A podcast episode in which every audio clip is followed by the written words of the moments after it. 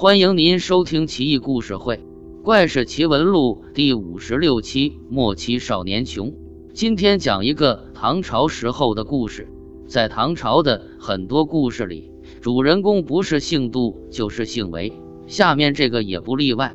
司马光在《资治通鉴》中采用宣誓制里的一个故事来叙述韦高。通过一个长相丑陋的胡僧之口说，他是诸葛武侯的后身，长大以后为蜀门帅。新旧唐书里，韦高此人也是位鼎有名的人物，在蜀二十一年，共破吐蕃军队四十八万。晚年，上书顺宗请求太子监国，他厌恶王叔文、王丕及宦官李忠言之流。太子后来果然监国，但韦高这一年暴卒。就是这么一个大人物，年轻时却非常的穷。那一年，穷小子韦高在西蜀漫游，到了剑门关。当时的西川节度使、兵部尚书张延赏相国把自己的女儿嫁给了他，可能是觉得小伙子一表人才吧。不过没过多久，张延赏便后悔了。俗语讲：“巧女难为无米之炊。”韦高连锅都没有，更不用说米了。贫无立锥之地，锥子还要向邻居借。张延赏后悔不迭，厌恶的表情日渐溢于言表。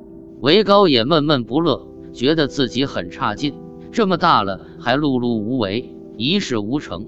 于是他经常和相国府的一些宾客门生出游，表示自己的不满。张相国实在看不下去了。就在一天早晨，韦高即将出去时，相国对他说。我相国府到处都是不出世的旷世奇才，连老夫有些事都要倚仗他们。以后你没什么事就待在家里陪我女儿刺绣画画，没必要天天来上班。这话谁听了都会生气。过了几天，妻子见他总是不上班，每天像个傻子一样看他刺蜀绣，忙问他原因。他说了，妻子叹道：“好男儿志在四方。”现在连爹都这么说你，你整天还没个正形，真是的。我哪怕和你住茅草房，哪怕和你露宿山林，哪怕和你砍柴烧饭，住在密林，就算挖野菜吃也心甘情愿。何必要这么在一起，让有血性的男儿看不起，让爹爹鄙视你呢？我这就回家去和爹说。去做什么？你在家待着，我去去就回。我也去，随你。为妻把刚才的话和父亲说了个遍，张于是赏给五十匹绸缎，让他们走。相国夫人毕竟爱女心切，觉得给的太少，又不敢说。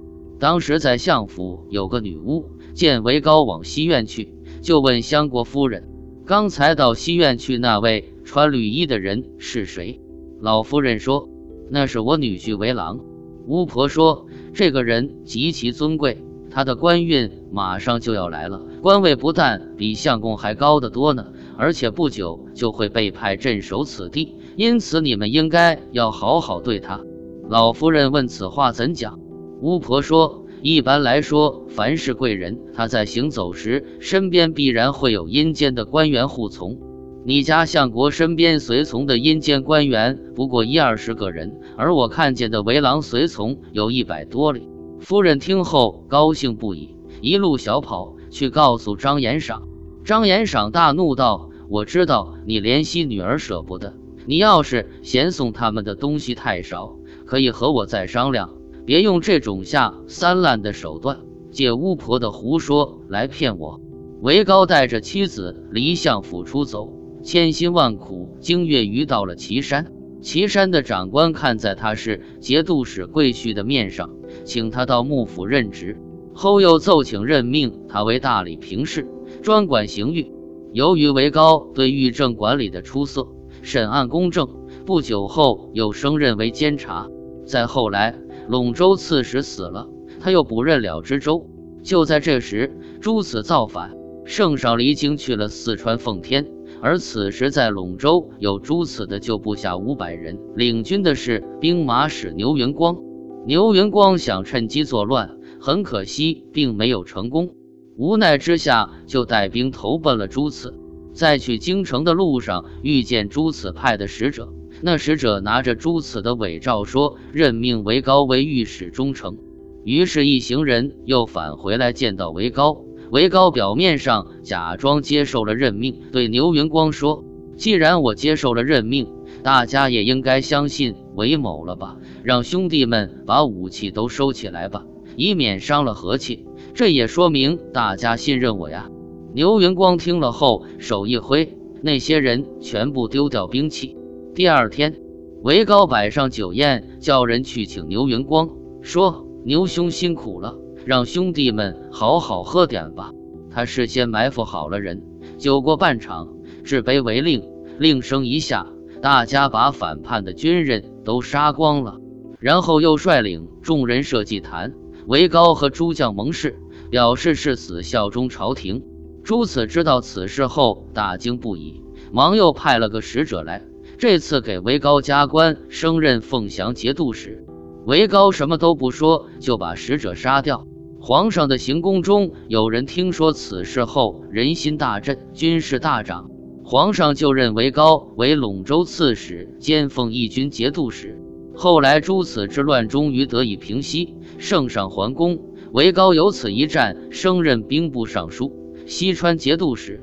他的岳父张延赏听说这一切以后，肠子都悔青了，逢人就说。老夫真想把自己的眼珠子抠出来呀，以罚自己当初不识人。